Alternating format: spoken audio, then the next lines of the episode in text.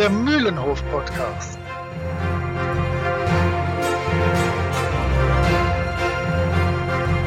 Ein Podcast von Jasper, Moritz und Chris.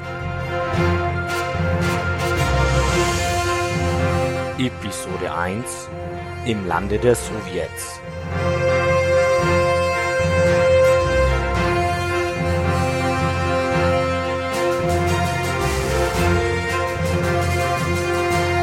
In der heutigen Folge, wie Tim und Struppi auf ihrer Reise durch die Sowjetunion viele Verkehrsmittel zerstören und anderen Unsinn anstellen.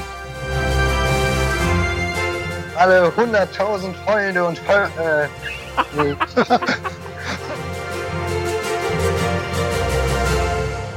Ein herzliches Willkommen zu unserer ersten offiziellen Folge vom Mühlenhof Podcast. Nachdem wir uns das letzte Mal bei euch vorgestellt haben, möchten wir heute tatsächlich äh, bisschen tiefer reingehen ins Universum von Tim und Struppi. Und äh, ich begrüße die Kollegen hier an Bord natürlich, den Jasper, den Moritz und unseren Quizmaster, den Holger. Einen guten Nachmittag. Hallo. Hallo. Hallo. Es haben alle Hallo gesagt. Wunderbar. Die heutige Folge beschäftigt sich mit dem ersten Band, dem Band 0 im Übrigen, von den Abenteuern von Tim und Struppi, und zwar Tim im Lande des Sowjets. Das ist die Folge, mit der wir uns in der nächsten knappen halben Stunde miteinander beschäftigen werden. Und wir haben uns ja inzwischen ein bisschen überlegt, wie wir unsere, unseren Podcast aufbauen. Deshalb stellen wir euch jeweils die einzelnen Rubriken, die jetzt kommen, dann auch immer gleich vor. Und an der Stelle darf ich dann auch direkt an den Moritz übergeben, der uns die erste Rubrik vorstellt und gleich mal erzählt, was er heute zu erzählen hat. Ja. In Jenseits von Mühlenhof wollen wir euch immer irgendwelche Medien vorstellen, die wir in der letzten Zeit konsumiert haben. Äh, kann was mit Tim und Struppi, mit RG zu tun haben, muss aber nicht. In meinem Fall, denn ich möchte diesmal beginnen, hat es was mit Tim und Struppi zu tun. Denn ich möchte ein fettes 205-seitiges Hardcover-Buch besprechen, das heißt auf den Spuren von Tim und Struppi. Von unserer verrückten Mailänder Nachtigall, meinen Sie? Und ist von Michael Farr. Wahrscheinlich heißt er Michael Farr. Und ähm, er arbeitet ziemlich ähnlich wie wir, die Tim und Struppi-Bände vom Land der Sowjets bis zu den Picaros durch und äh, gibt schöne Hintergrundinformationen. Also da werde ich ganz sicher auch einiges draus klauen. Außerdem äh, gibt er auch immer wieder weitere Lesetipps äh, für andere Autoren und so, die man sich mal angucken kann. Also ich hatte da viel Spaß mit. Das sind, lass mich gucken, 35 gut investierte Euro. Okay, was habt ihr so gehört, gelesen, angeguckt, äh, getanzt? Ähm, ich kann ja mal erzählen. Ich habe nämlich ähm, was auch gut entfernt mit Tim und Struppi zu tun hat, denn es ist auch ein Comic. Äh, Spirou und Fantasio, der Zorn des Masupilami gelesen. Und ich bin zwar nicht so ein großer Fan von Spirou und Fantasio, wie ich es von Tim und Struppi bin, aber ich lese durchaus gerne mal ein Comic davon. Und besonders dieser Comic hat mir gut gefallen. Ich lese auch schon lange immer Comics mit dem Masupilami, da gibt's auch eigene Comics. Und die sind auch witzig. Ja, und sie zeichnen sich eben auch durch gute Zeichnungen aus, auch wenn es da doch einen großen Unterschied gibt zu Tim und Struppi. Was ich nämlich an Hergé, dem Autor von Tim und Struppi, sehr schätze, ist, dass er dafür gesorgt hat, dass nach seinem Tod die Reihe nicht fortgesetzt werden darf. Bei Spirou und Fantasio ist das nicht so. Die Reihe wird von zigtausend Autoren fortgesetzt und es wird auch nicht besser. Das ist etwa so wie bei Die Fünf Freunde von Enid Blyton, die äh, auch fortgesetzt wurde und die neuen Bände sind halt einfach nicht mehr die Fünf Freunde. Das ist einfach komisch. ja.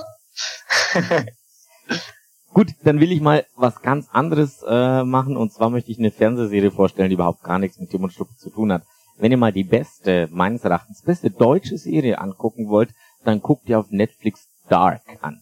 Eine deutsche, relativ düstere Serie, ähm, jetzt die zweite Staffel raus seit Mitte Juni, dritte Staffel kommt nächstes Jahr. Ähm, wer bisschen Suspense mit Zeitreise gemischt haben möchte und vielleicht auch Stranger Things mag, der sollte sich Dark unbedingt anschauen. Eine richtig, richtig coole Serie, Folgenlänge zwischen 45 und, und 60 Minuten, ähm, sind jetzt 18 Folgen in zwei Staffeln, also wirklich, wirklich sehr, sehr empfehlenswert.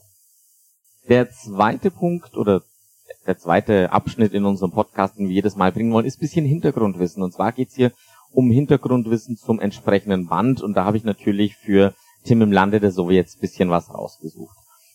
Ganz wichtig ist eigentlich zu wissen, dass Tim im Lande des Sowjets ähm, erstens mal der erste Band ist, der einzige, der übrigens erst sehr, sehr, sehr spät nachkoloriert wurde, der ist in Schwarz-Weiß entstanden.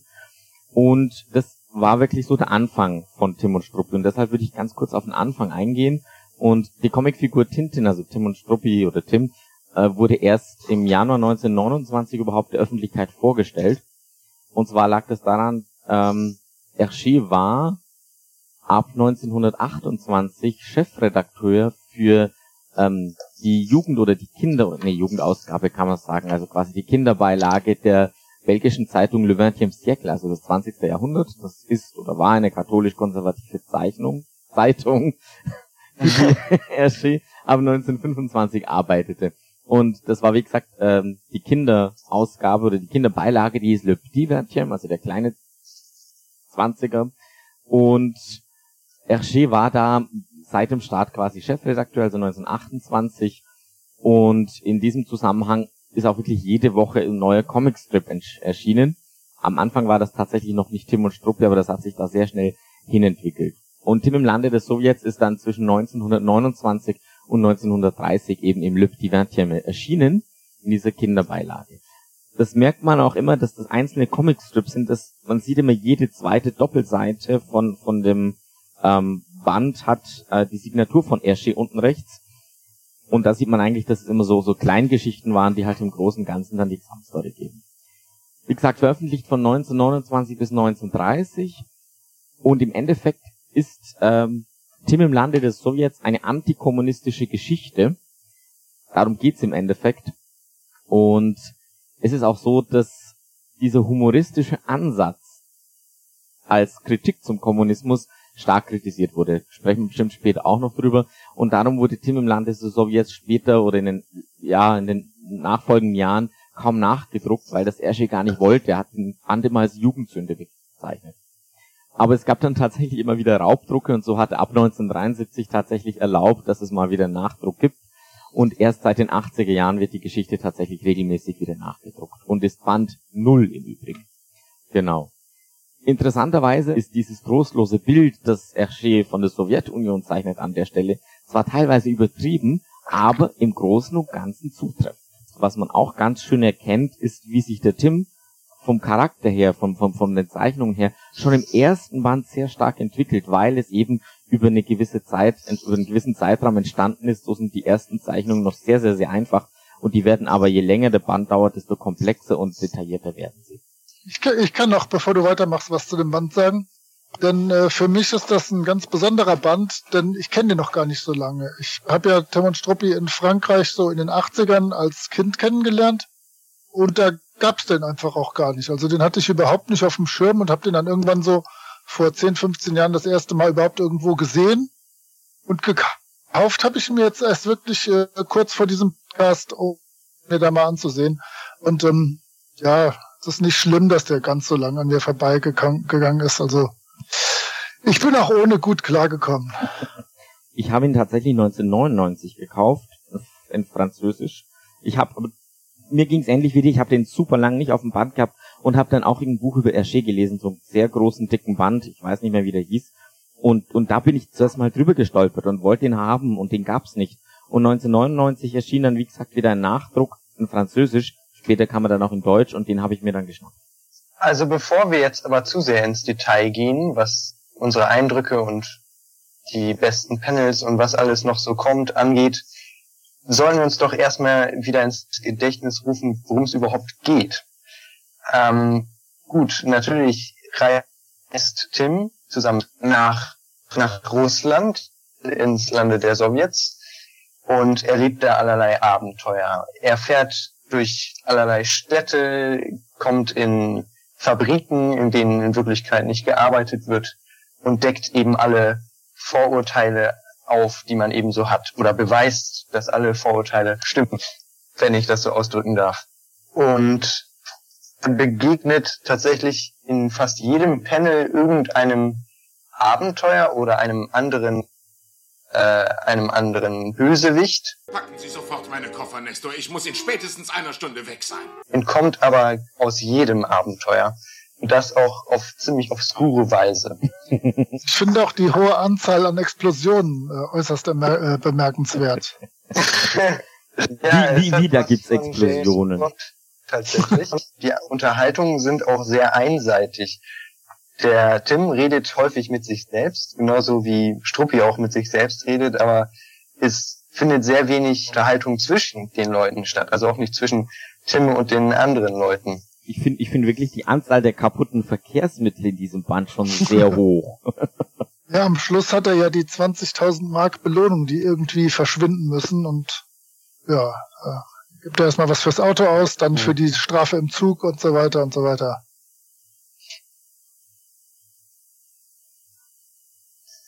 Ja, und, und ich, ich finde hier den James Bond Aspekt, der ist wirklich, der ist wirklich sehr hoch. Also ich glaube aber auch, dass das an der Stelle wirklich auch wieder damit zu tun hat, dass das immer eigentlich äh, eine Geschichte oder es sind Geschichten in der Gesamtgeschichte. Aber wie Jasper letztes Mal gesagt hat, Tim ist ja hier wirklich so ein so ein kann alles, läuft alles. Selbst alles erschossen wird, passt. Er ist tatsächlich auch alle Charaktere. Also er ist ja auch der Kapitän Haddock ein Stück weit. Er ist aber auch vergesslich und so, dass man auch sagen könnte, er ist irgendwie Professor Bienlein und er ist erfindungsreich. Also er baut sich in der Folge auch ein eigenes Auto. Du meinst, was ja auch wieder ein, äh, der Professor Bienlein ist, der da bei ihm durchkommt, würde ich sagen. Du meinst da, wo er sich aus der kaputten Dreisine äh, eine, eine motorisierte Dreisine baut, oder? Genau, genau, mit dem Schrotthaufen. Das ist so geil. Als nächsten Punkt wollen wir uns kurz mit den Personen befassen, aber das ist in diesem Band schnell getan. Denn wir haben Tim, den jugendlichen belgischen dynamischen Reporter, der, wie Jasper schon gesagt hat, auch Beanline und Haddock äh, Anteile besitzt. Wir haben Struppi, seinen Hund, der ihn unglaublich oft auf unglaublich kreative Arten und Weisen rettet. Und sonst haben wir einfach ein endloses Heer äh, erstmal dummer deutscher Polizisten, die in Berlin einfach sich völlig doof anstellen und dann äh, zahllose bolschewistische, bösartige Menschen, die ihm ans Leder wollen, aber die alle natürlich auf den Kopf kriegen und äh, er entkommt jedes Mal. Ähm, ja, die Personen sind in diesem Fall schnell vorgestellt. Oder ist euch noch eine Einzelperson aufgefallen, die ihr gerne nennen möchtet? Nee, tatsächlich nicht wirklich. Aber ist euch aufgefallen, dass Tim meines Erachtens in dem Band das einzige Mal besoffen ist? Ja, stimmt. Struppi ist öfter mal betrunken. Ja, ja, ja, das ist da. nichts Neues, aber. Ja. aber Tim ist hier besoffen am Schluss. Tim nie. ihr, ihr kennt ja auch meine, meine, meine Suche nach Frauen in den Bänden. Ähm, die gibt's hier gar nicht. Außer im letzten Panel, wenn man ganz genau hinguckt, ist eine definitive Frau, äh, ziemlich in der Mitte mit so kurzen blonden Haaren, die aus der Mütze rausgucken. Und ihr gegenüber könnte noch eine sein. Aber das war's dann auch.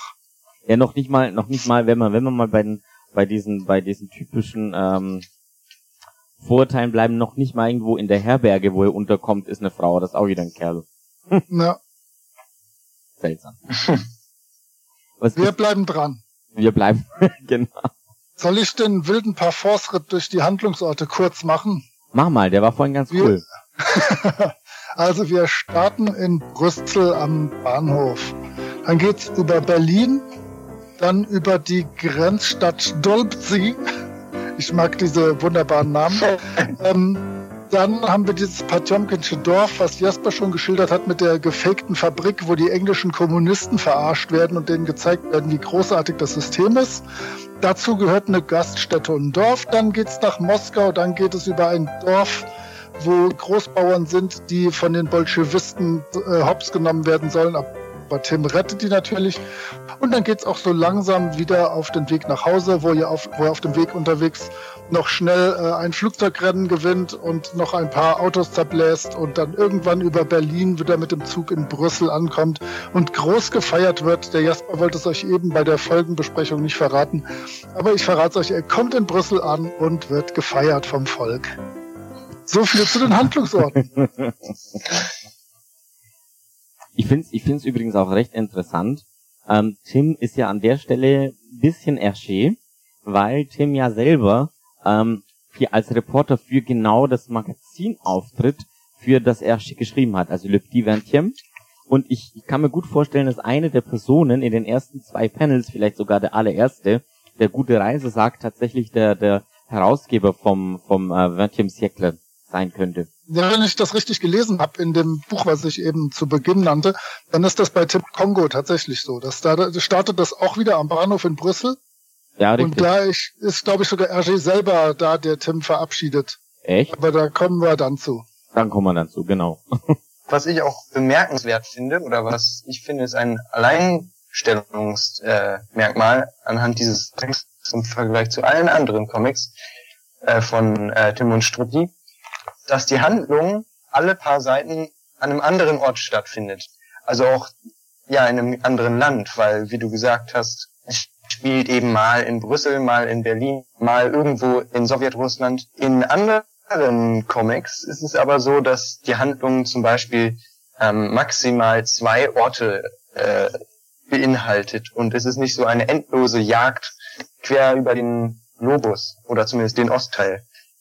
Gut, gut, an der Stelle, an der Stelle kann man natürlich unterscheiden zwischen Westen, also Brüssel gehört hier ganz klar einfach in den Westen, während äh, Berlin ja. und Russland oder den, den, russischen Teil, den wir hier sehen, bis Moskau, äh, einfach zum, zum damaligen Osten gehört hat.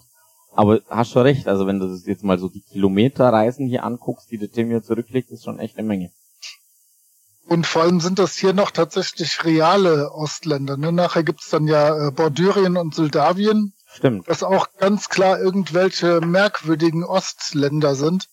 Aber ähm, ja, das, da kann man dann wohl erst später zu. Ich bin jetzt gerade am überlegen, spielt denn Tim und Struppi nach Tim in Amerika immer in irgendwelchen Ländern, die es offiziell nicht gibt, oder werden die dann einfach nur nicht genannt? Also ich denke zum Beispiel an ähm, im Reich des Schwarzen Goldes spielt in der Wüste. Wird da jemals genannt, in welchem Staat das ist? Ich glaube, das wird tatsächlich Nein. nicht genannt.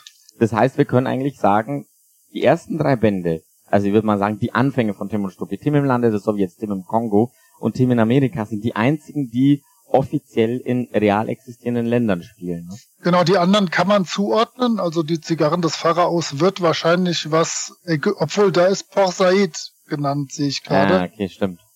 Also das ist dann auch noch ganz klar Ägypten. Aber danach verläuft sich dann. Blaue Lotus ist schon nur irgendwo dann. Mhm. Im Aber Fernen Osten. Ah, wobei, nee, Moment, nee, ist es nicht. Nee, da gibt's den Doch, Konflikt äh, China-Japan. Doch, stimmt auch. genannt. Also okay, also dann, dann war das, dann ähm, war das nur. Da ist auch klar, welches Land. Ja, und, und da gibt's, da gibt's dann auch, da gehen, kommen sie nach Hongkong und äh, das, okay, also dann war das nur eine falsche Vermutung. Okay. Dann würden wir zu dem Punkt kommen, wo es mal darum geht, welches war denn so für uns der Wow, Struppis Wow-Moment, also sprich ähm, das Highlight in, in, in dem Band. Ein paar Stunden später. Es gibt keine Highlights. Ja, nee, doch, doch, es gibt schon viele witzige Szenen. Ähm, ich habe zwei mir mal rausgeschrieben, die die nicht so schlimm sind und auch nicht schrecklich feindlich gegenüber irgendwas. Ähm, und zwar stürzt er mit seinem Flugzeug ab und äh, kriegt das wieder so halbwegs aus dem Boden gezogen. Der Propeller ist kaputt, er nimmt sich viel Zeit, fällt einen kompletten Baum, um da einen Propeller rauszuschnitzen, baut den Propeller an, fliegt los und fliegt rückwärts. Denn äh, Struppi merkt es sofort, ah, der Winkel ist falsch angestellt. Dann äh, bremst er fällt noch ein Baum, macht noch einen komplett neuen Propeller und auf geht's. Also das ist schon fast witzig. Und ich mag gern die Szene, äh, Struppi rettet ihn mal in einer in einem Tigerfell äh, als Tiger aus seinem ungefähr 400. Keller, wo ihn irgendwelche Bolschewisten angekettet haben. Und äh, dann kommt Struppi in eine Bärenfalle oder Wolfsfalle. Die hintere Hälfte von dem Kostüm reißt ab das heißt, er ist halt vorne Tiger, hinten guckt dann so ein kleiner weißer Hund raus und ähm, dann wird er, trifft er auf ein paar Tiere und denkt, ich bin der Tiger, ich mach den Pralli, die müssen alle Schiss vor mir haben. Und dann so über vier oder fünf Bilder wird er halt fürchterlich ausgelacht. Erstmal steht da, stehen da nur drei Gänse, dann steht da eine Ziege und drei Gänse, dann kommt noch ein Esel dazu, dann kommt ein Kaninchen dazu, dann zwei Enten, dann eine Kuh, dann eine Maus, dann ein Igel. Und fürchterlich viele Tiere machen sich über diesen Trottel da lustig. Irgendwann geht er dann in ein Haus, sieht, oh, ich habe ja nur noch das halbe Kostüm an, zieht das Kostüm aus, geht als kleiner weißer Hund raus, bellt einmal und alle äh, flüchten verängstigt und haben jetzt doch wieder Angst vor ihm. Das fand ich einfach sehr liebevoll, wie dann auf einmal immer wieder, dann dachte ich, hey, das waren doch eben nur drei Tiere, die ihn ausgelacht haben. Was ist denn da jetzt noch? Ah, da ist noch eine Maus dazu gekommen. Ah, da steht jetzt noch eine Kuh. Ähm, das fand ich fast lustig. Also nicht schlecht. Ich habe in der Zwischenzeit meine Meinung ein bisschen geändert. Ähm, ich habe gesehen, dass auf der ähm, hier auf dem Panel 5 und 6, äh, Seite 5 und 6, da ist ein eine ja auch fast lustige Stelle.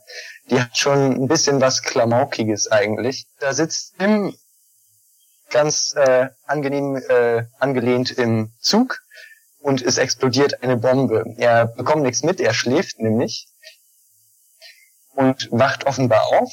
Seine Sachen sind ziemlich zerfetzt und zerfleddert. Äh, der Zug steht nicht mehr, er also es rollt noch so der Boden über die, die Schienen, aber also die Wände und sowas sind nicht mehr da. Und alles, was Tim sagt, ist, oh, es muss irgendwas Außerplanmäßiges passiert sein. die Stelle fand ich ein bisschen, fand ich schon beeindruckend, auch sie eben auch ein andere ist, als man ihn sonst so kennt. Ähm, ja, also ich finde ich finde tatsächlich, es gibt etliche Stellen im, im Band, die, wie du sagst, das für sehr so klamaukige Momente haben. Eine Stelle, die mir ganz gut gefällt, wo ich mich frage, wer baut denn sowas, ist die Stelle, wo Tim wieder mal in einem Gefängnis sitzt. Und zwar irgendwo in einem Keller.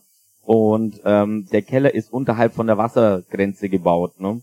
Und Tim stellt es fest, bevor er dann gefoltert wird oder demnächst gefoltert werden sollte. Und äh, findet dann zufälligerweise in der Zelle, warum auch immer, einen Taucheranzug. Das ist auch sowas, wo ich mir denke, ähm, das sind so viele Zufälle, äh, die eigentlich nicht sein können.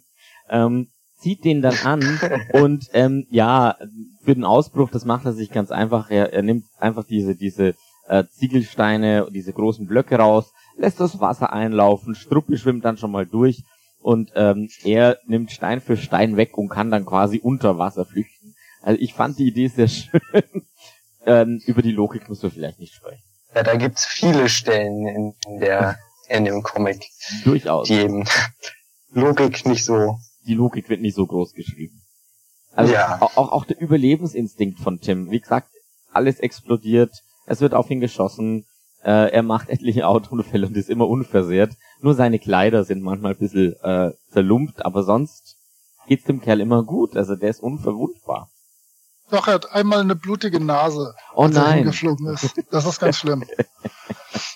Ja, es gibt jetzt ganz viele ähm, so Szenen. Die Frage, die sie uns jetzt aber stellt, ähm, das beste Panel im Band. Ich würde sogar sagen, der Band mit dem besten Panel.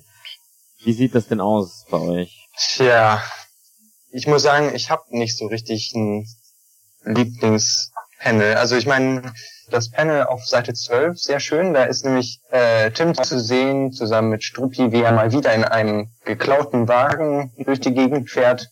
Und ähm, er wird verfolgt von einem Flugzeug, das ihn gerne abschießen möchte. Und das Auto, genau, das hat er gestohlen von der Polizei. Da er sie ein bisschen reingelegt und sich dann das Auto geschnappt und jetzt rast er damit weg. Und in der Zeichnung ist interessanterweise das Auto richtig gebogen in die Fahrtrichtung. Also es ist quasi schon wirklich äh, Karikatur, karikativ gezeichnet an der Stelle, weil das ähm, Auto sich richtig in die Fahrt reinlegt und verformt. Ich mache nahtlos weiter. Nicht nur akustisch, sondern auch vom Panel her. Ich finde nämlich die Seite 13 gefällt mir ganz gut. Ähm, da ist inzwischen das Auto von Tim schon ein bisschen malträtiert. Und ich finde es ganz cool, die Szene, die wir hier sehen, die kommt später, in einem späteren Band, in, ich, ich weiß aber tatsächlich nicht in welchem Band, sehr, sehr, sehr ähnlich nochmal vor. Da fährt er auf, auf eine, eine Zugkreuzung zu. Natürlich ohne Schranke, ne, klar. Mit Vollgas, guckt nach hinten, Struppi guckt auch nach hinten, der Zug tutet und niemand merkt, dass da der Zug da ist und ähm, die beiden fahren über die Gleise, der Zug kommt und man könnte meinen, sie schaffen fast, aber Diesmal schaffen sie es nicht. Blöd. Tim überlebt, was auch sonst. Ähm, und genau äh, die Art der Szene gibt's in einem späteren Band nochmal. Da schafft es aber. Ganz, ganz knapp. Okay. Mein Lieblingspanel ist das allerletzte Band. Und zwar nicht nur aus dem Grund, weil man es dann endlich geschafft hat, sondern auch, weil das so für mich das erste ist, wo man wirklich den Zeichenstil von Hergé, wie er dann später mal sein wird, relativ gut sieht. Da ist dann halt, ich vermute mal, das Rathaus von Brüssel mit einer riesigen Menschenmenge davor, die Tim und Struppi willkommen heißen.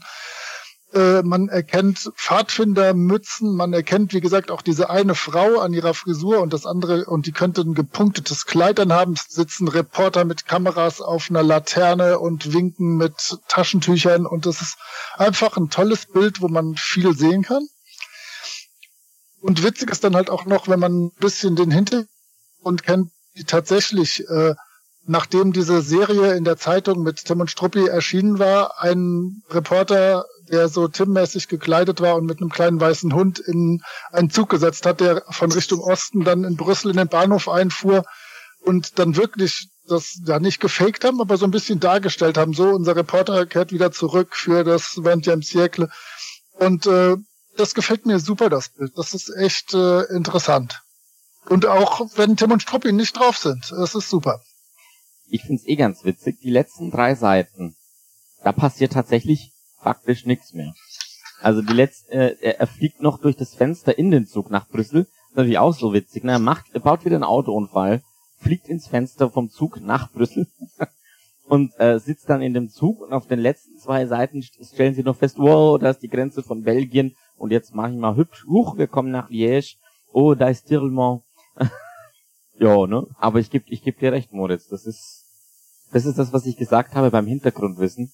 Ähm, dieses, dieses letzte Panel, gebe ich dir völlig recht, das ist dem, dem, dem zukünftigen Stil tatsächlich sehr, sehr, sehr ähnlich. Da hat er sich schon massiv entwickelt in die Richtung. Ja, ja und das ist interessant, dass du das gesagt hast, weil es ist mir jetzt gerade erst aufgefallen, dass in diesem Panel tatsächlich auch eine Blickweise auf äh, die Handlung eben ist, die sonst in dem ganzen Comic überhaupt nicht gibt, dass man eben von großer Entfernung eine große Fläche sieht. Das kommt auf keiner einzigen anderen Zeichnung in dem Comic vor. Ja, stimmt. Ja. Mhm, richtig. Ich glaube, das ist tatsächlich auch was, was mich immer ein bisschen gestört hat. Ähm, also was heißt gestört? Wenn, wenn du von, von diesen neueren Bänden kommst oder von allen anderen Bänden, dann, dann gibt's ganz oft irgendwie ähm, totale oder halbtotale, sag ich jetzt mal. Also äh, man, man sieht oft mal bisschen mehr. Und ich glaube, da hatte ich ein bisschen Mühe am Anfang, weil auf den Zeichnungen teilweise sehr wenig zu sehen ist. Das ist später anders geworden. Die nächste Rubrik wäre Fridolin Kiesewetter präsentiert Captain Haddocks Fluch des Bandes. Das stellt uns nur vor das Problem, Captain Haddock gibt's noch nicht. Ähm, Tim flucht schon ganz, ganz, ordentlich und ganz kreativ. Ja, äh, wie ihr aus Folge 0 wisst, ich freue mich natürlich besonders auf Captain Haddock äh, und warte die Bände ab, bis er endlich da ist. ähm, aber auch Tim flucht hier sehr schön. Ähm, er bezeichnet mal die Gangster als Ottern gezücht oder dann äh, schießen die ziemlich schlecht mit ihren Pistolen. Dann meint er, die zielen wie die Haremswächter. Ich weiß doch nicht, ob Haremswächter dafür bekannt sind, besonders schlecht zu zielen, weil ihr Job sollte ihnen eigentlich äh, viel Training ermöglichen. Ähm, aber Tim ist ja, wie Jasper sagt, auch etwas Captain Haddockig drauf vom Fluchen her. Gefällt mir gut. Tausend Milliarden mal tausend Höllenhunde! Dann wollen wir uns mal einen Bianca Castafioris Kritik wagen. Was haltet ihr denn insgesamt von diesem allerersten Band, Band null? Ja, also ich finde, man darf in der Kritik natürlich auch nicht zu streng sein.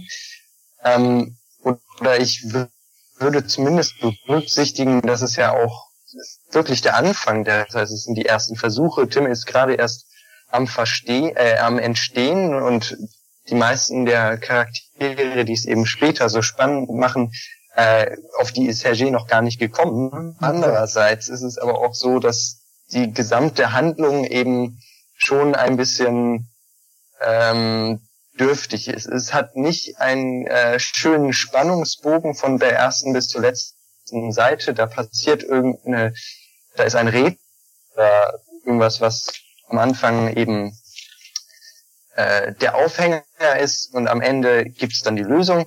Das gibt's in diesem Band eben überhaupt nicht und das finde ich sehr schade, muss ich sagen, weil das macht eben ja jedes Comic spannend und besonders auch die Comics von Hergé.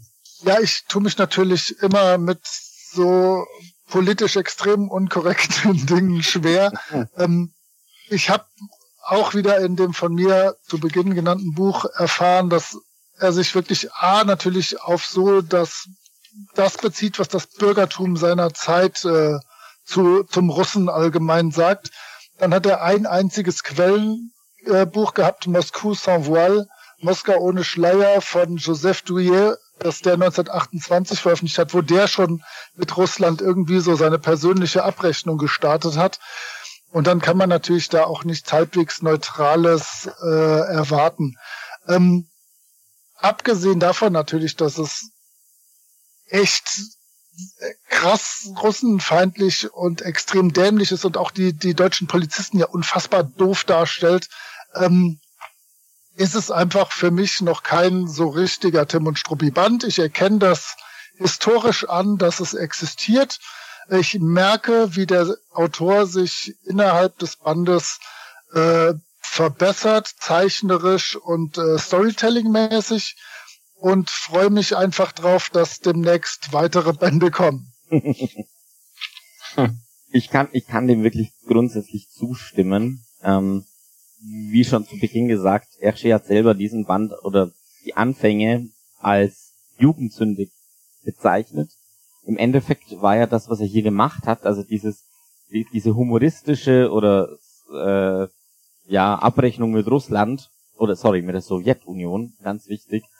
Das war ja auch, das war ja im Endeffekt gewollt. Also das ist ja im Endeffekt auch wieder ein bisschen auf der Basis entstanden, dass wir mit, uns mit, mit einem konservativen äh, katholischen äh, sich um ein konservativ-katholisches Magazin handelte und im Endeffekt hat das damals da ganz gut reingepasst.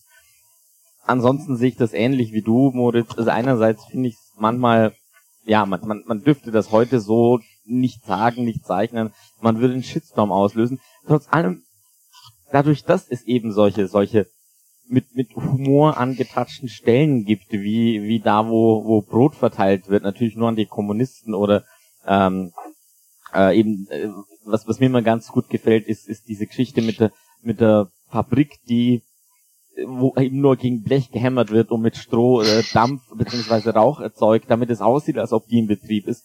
Äh, das fand ich tatsächlich ziemlich witzig. Ansonsten gebe ich euch aber vollkommen recht, es ist keine durchgängige Story. Äh, Tim ist sich am entwickeln und ich glaube, das tut ihm auch gut und das ist auch wichtig und, und okay. Ähm, aber man muss dieses Werk alleinstehend sehen und man muss einfach ähm, ja Ershit so gut halten, dass er hier erst gerade angefangen hat und sich in der Entwicklung befindet und ja, es mag eine Jugendzünde sein, aber auf der anderen Seite ist es ein historisches Dokument und wenn man das so sagen kann und es gehört dazu, ganz einfach. Ja, meine Frage an Moritz.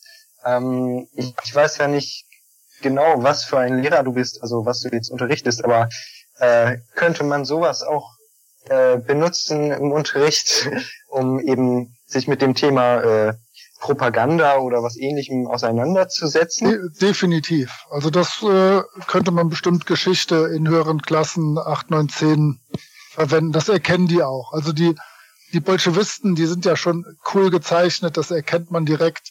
Ähm, schön sind auch diese beiden chinesischen Folterknechte, die es dann da gibt. Ähm, Also da, nee, da kann man viel machen. Ähm, ja. Ich habe leider gerade aktuell keine passende Klasse, aber das kann man definitiv benutzen und vielleicht so zum Sinnvollen wenden. Ja. Ja gut, dann kommen wir eigentlich jetzt zur letzten Kategorie, auf die freuen wir uns ganz besonders. Ähm, der Holger war jetzt die ganze Zeit ruhig an der Stelle, aber wir möchten euch nun ähm, Bienleins Quiz für zerstreute Professoren vorstellen.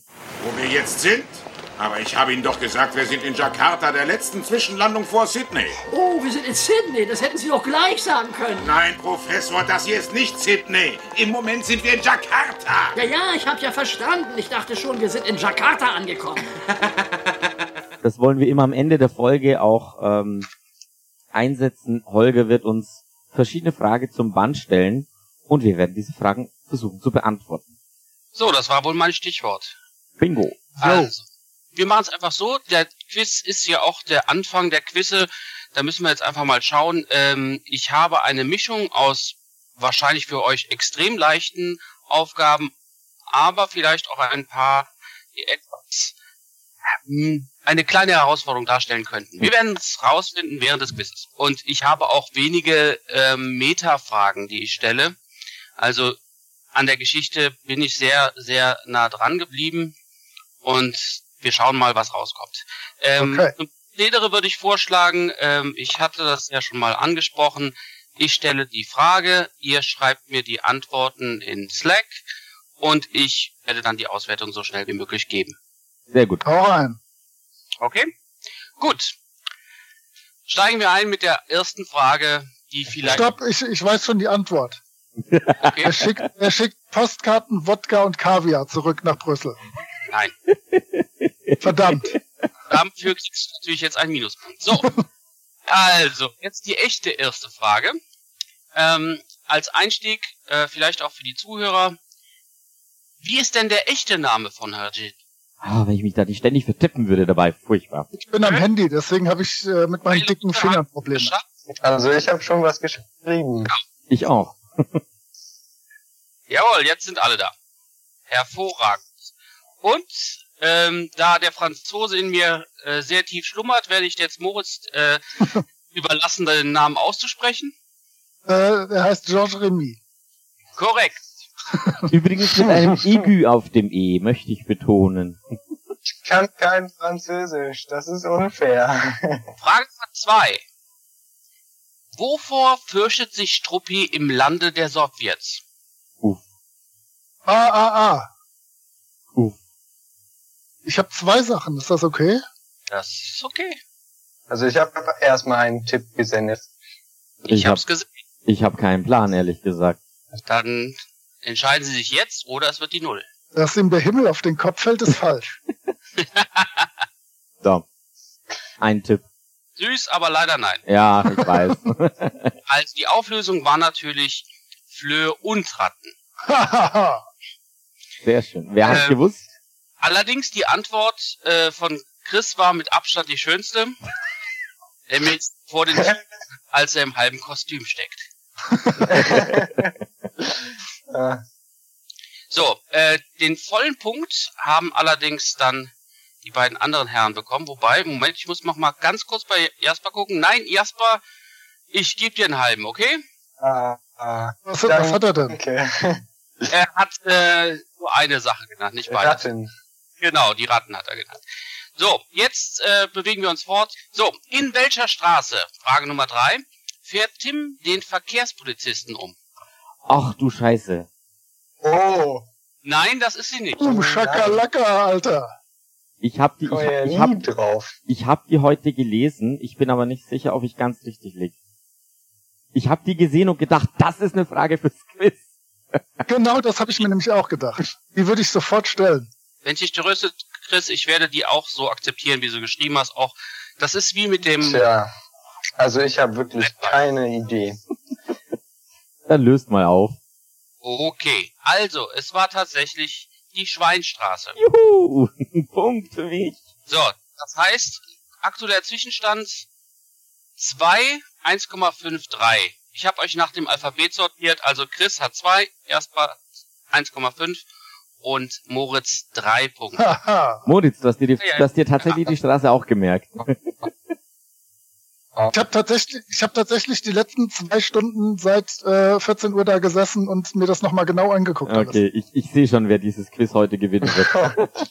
Ja, Moritz gewinnt Ja, ja, ist eine gute Vorbereitung.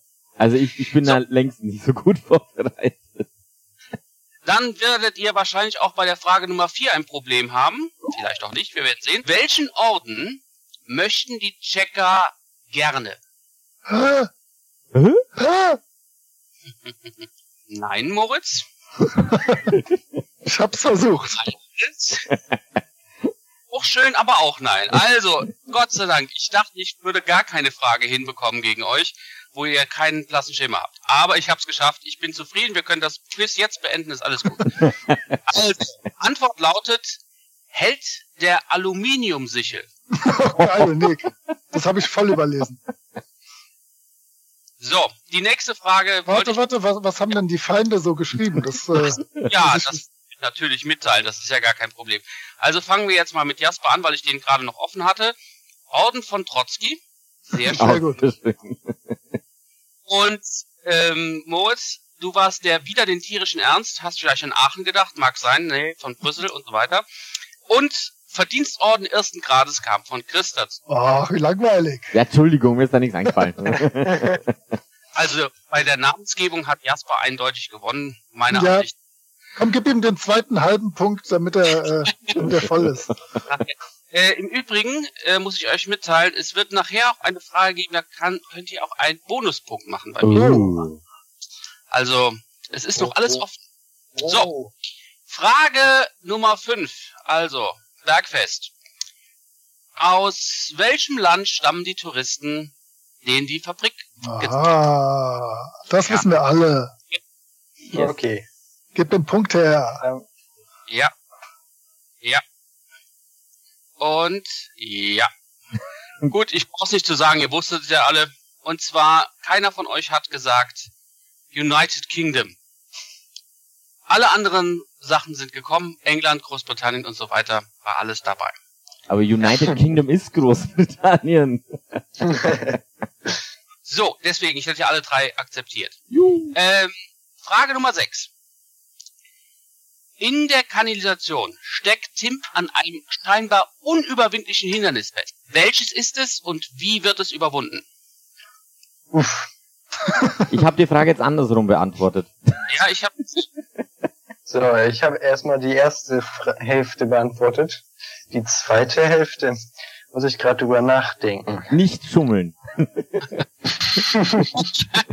Wenn wir bei deinem Nachdenken Blättergeräusche hören. Leider nein.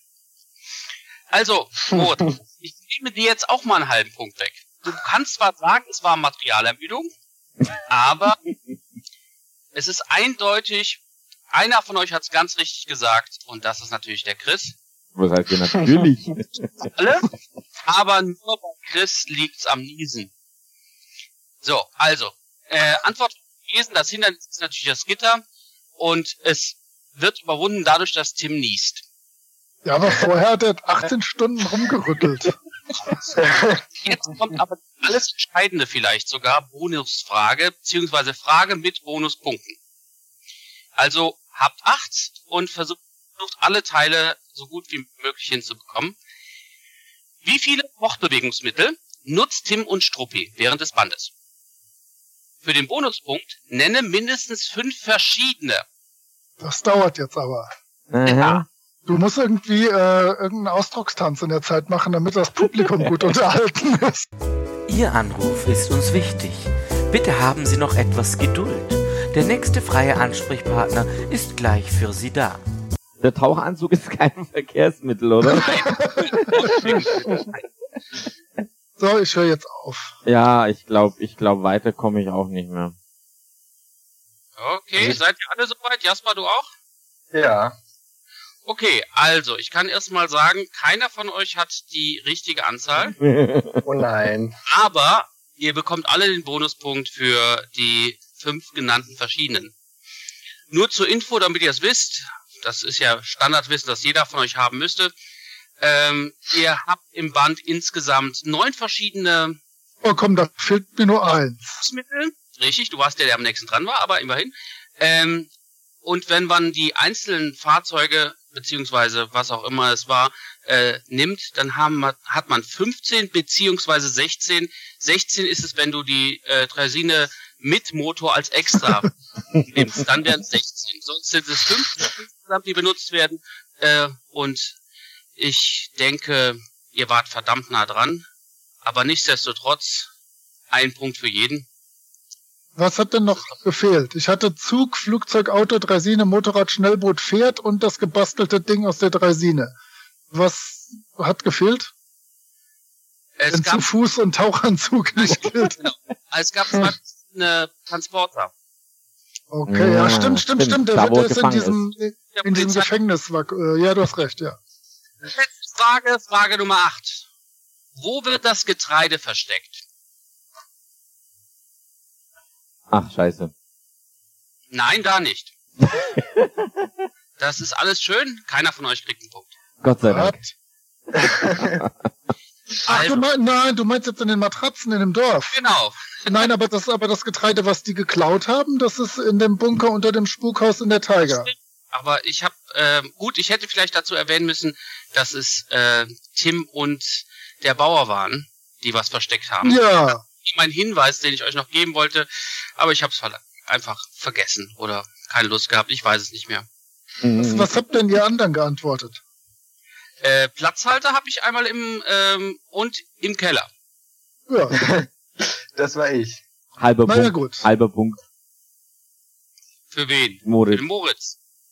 Ja, gut. Für gute Argumentation. Ich aber wieder da, ne? äh, Chris, du hattest fast einen. Ja, aber nur Er war nur einen halben Punkt von dir. aber ich wollte so, jetzt habe ich es erledigt. Das heißt, er ist jetzt wieder einen Punkt davongezogen. Vorletzte Frage. Okay. Tim trifft einen russischen Bären. Und der nimmt Tim etwas weg. Was ist es? Aber ja. Oh. Soll ich als Tipp noch Blaubeer sagen? Bitte? Blaubeer? Das ist nicht für alle ein Tipp. Das Der, ist St der, fies. Struppi, der Struppi sagt, da wird der Eisbär zum Blaubeer. Ich hab's. oh nein, was, was soll das denn heißen? Bisschen leid. Die beiden anderen haben den, den das Ding jetzt äh, verstanden, aber wenn du kein hast, kannst du auch mit dem Hinweis nichts anfangen. ja, das stimmt. Hm, Äh, ich gebe ja, dir den was soll ich tun? Und zwar, dein Tipp ist, es ist etwas, ein Getränk. Ich hab, ich hab meine Lösung jetzt noch ein bisschen präzisiert. Ja, aber dafür hast du das eine Wort falsch geschrieben. Ja, ich hab's aber wieder korrigiert. aber ich hab's vorhin richtig geschrieben und nochmal korrigiert. Jung für sowas. Mit 16. Ja, du hast recht, du bist tatsächlich noch zu jung für sowas. Ich hoffe du jetzt. vollkommen recht. richtig. Jawohl, na nicht ganz, aber kein Problem. Ich akzeptiere auch das. So, und dann würde ich Na, natürlich Gott sei Dank. fast einziger richtig schön vollständig geschrieben. Gib uns mal die Lösung. Die Feldflasche mit dem Wodka. Jawohl, Wobei ich mich immer noch wundere, warum Tim eine Feldflasche mit Wodka dabei hat. Das ist eine gute Frage. Ich glaube, der hat vorher die russische Uniform geklaut und das ist der Bestandteil, eine Feldflasche mit Wodka. Ah, Ja, sehr, Der sehr, Russe, der Russe an sich hat immer eine Feldflasche mit Wodka dabei. sehr subtil, wirklich, sehr subtil. Wie gut, dass du nicht auch noch irgendwelche Stereotypen reinstellst. Nee, nee. Kommen wir auf Nummer 10. Letzte Frage. Auf welchem Flugplatz verlässt Tim das Flugzeug? Das ist der Flugplatz, der eigentlich aussieht wie ein Fußballstadion, so von der Zeichnung her. Ja, aber es wird im äh, Comic auch erwähnt, wie er heißt. Echt, das habe ich nicht gefunden. Egal. Äh, ich dachte, ich dachte, das sei schon in, in Berlin gewesen, aber der fährt ja dann nachher noch dahin. Ähm, oh nein. Ich versuch's trotzdem mal. Und ich dachte, ich krieg den Punkt. Hm. Dumm, dumm, dumm, dumm, dumm, dumm, dumm, dumm, dumm, dumm. Ich, da fällt mir sogar dumm, dumm, nichts dumm, ein. Was ist die richtige Antwort? So, die richtige Antwort ist tatsächlich Berlin-Tempelhof. ah, Den, den meinte Verdammt. ich. Den meinte ich. Ich habe Schöneberg geschrieben, Oh was ja kein Flughafen Ja, du wirst lachen. Ich hätte dir einen halben Punkt dafür gegeben. Weil du immerhin ja Berlin dabei hattest. Ja, und jetzt habe ich natürlich vorhin Moritz einen halben Punkt geschenkt. Ne? richtig. Aber ist nicht schlimm. Endergebnis steht fest. Ähm, ich hatte das hier so vorbereitet, dass ich alles eingeben kann und dann auch die Punkte direkt ausgerechnet werden. Es ist sehr knapp geworden, erstaunlicherweise. Ähm, Moritz hat gewonnen mit, dem! Quiz mit sieben von zehn möglichen Punkten. Dann gefolgt Chris 6 und ganz knapp dahinter mit 5,5 Jasper. Gratulation. Sehr, sehr schön. Hat Spaß gemacht. So, soll ich euch mal gerade die meine erste Seite äh, Unterlagen vorlesen. Ich war auf alles vorbereitet. Ich habe meine Notizen sind 20. Jahrhundert, Postkarten Wodka Kaviar, Express International heißt der Zug.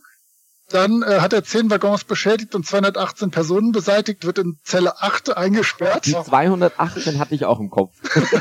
Dann nach, nach, nach dem Unfall, wo er mit dem Motorrad gegen den Baum fährt, sieht er 36.000 Kerzen. Dann die Grenzstadt heißt Stulpsi. Dann die Chika ist die politische Polizei, die 1917 gegründet wurde, 1922 in GPU umbenannt. Dann äh, habe ich eine Shell-Werbung gefunden und nachher tankt er noch bei BP. Also es ist auch sind auch zwei real existierende Sachen drin.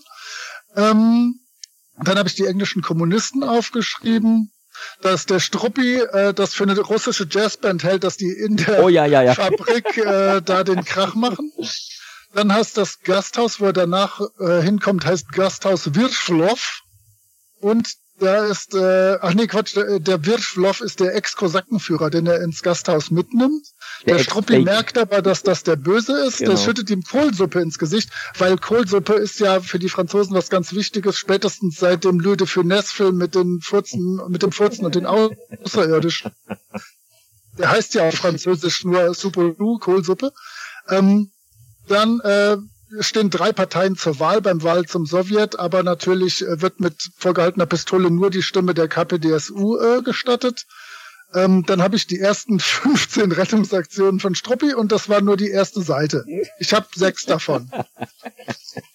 Also, jetzt hatten wir auch sehr viel schon besprochen und jetzt haben wir auch das Quiz hinter uns, worüber ich auch sehr erleichtert bin.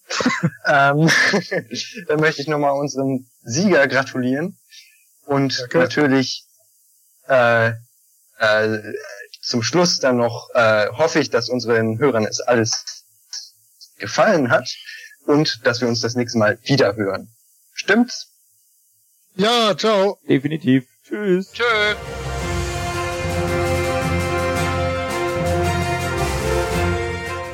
Heute ist nicht alle Tage. Der Mühlenhof-Podcast kommt wieder. Keine Frage. Freu dich auf die nächste Folge am 1. Februar 2020.